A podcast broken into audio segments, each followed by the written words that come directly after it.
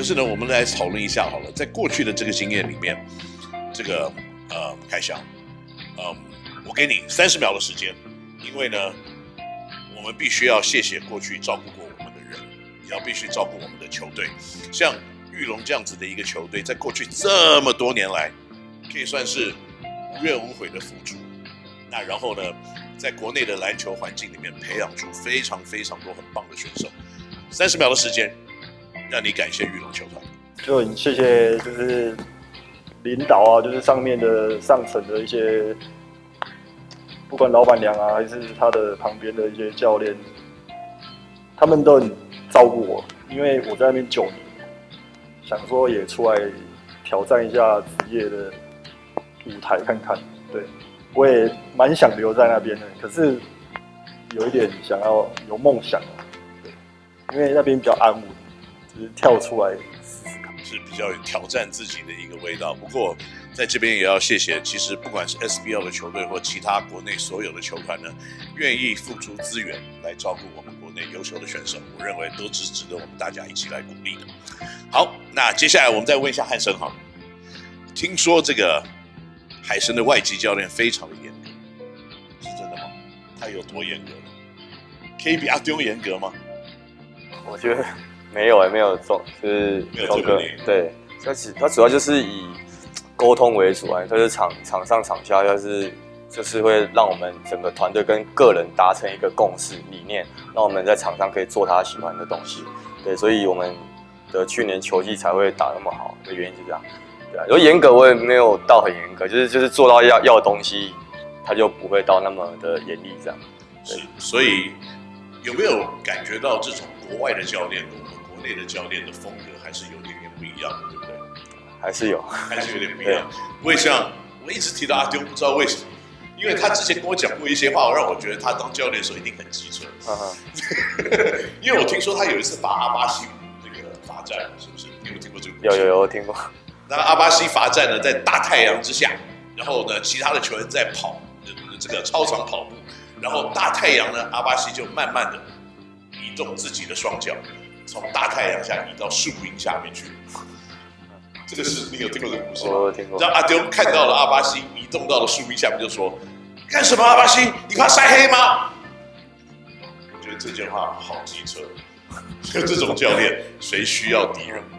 啊，对，好，那接下来这个我们发誓保证不要再讲陈志忠教练了。那在今年呢，两位到了这个台南猎鹰队，那台南猎鹰队呢也在选秀选进了古毛维加。那古毛维加算是一个今年的选秀会里面的大物啊。那两位对于古毛有什么样子的印象或看法？我们先从不需要每天一起跟他一对一的。凯翔开始问好了，我相信这个答案会比较友善一点。你你对古毛有什么样子的印象？我有跟他打过，就是三对三啊，练球啊，感觉他基本动作都蛮扎实。是，对，可能身体碰撞可能会差了一点，可是他经验应该蛮够。所以以我过去打球的一个经验来看，就是如果我们打锋线的或者打二号的。那要跟控球后卫保持良好关系是非常重要的。那汉森，你觉得呢？你你跟古豪，我相信也练球练了一段时间了。你你对于他是有什么样子的一个看法，或者是你对他有什么样子的期待吗？主要个性就是蛮奔放的，就是也不害羞，然后就也反映到球场上嘛。他的打法也是比较开放式的打法，就是把他所这四年学的一些技能都用在球场上。然后我觉得他心脏也蛮大颗的。对，然后主要是我觉得他很自律吧。对，自律这点也是让他可以到现在可以走到现在。我觉得控球后卫啊，这个观察这个对手就是非常的明确。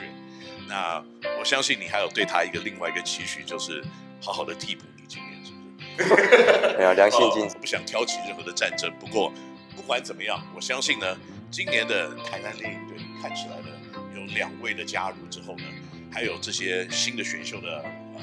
球员还有一些自由球员的补强，我相信会是非常具有竞争力的一年。那所以呢，跳脱一个话题好了，你看我们这个样子就知道难吃。